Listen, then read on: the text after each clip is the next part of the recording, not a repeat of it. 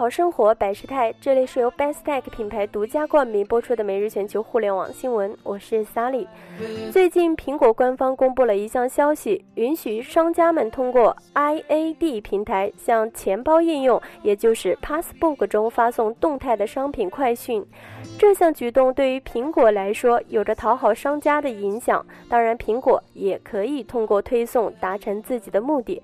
但是对于用户来说，这样的推送并不一定是。好事，有些人不希望自己被打扰，因此苹果让用户可以选择手动关闭接受消息。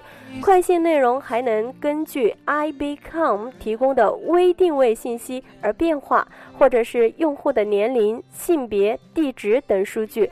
同时，这些快讯和广告支持同步推送 Apple Watch 智能手表端。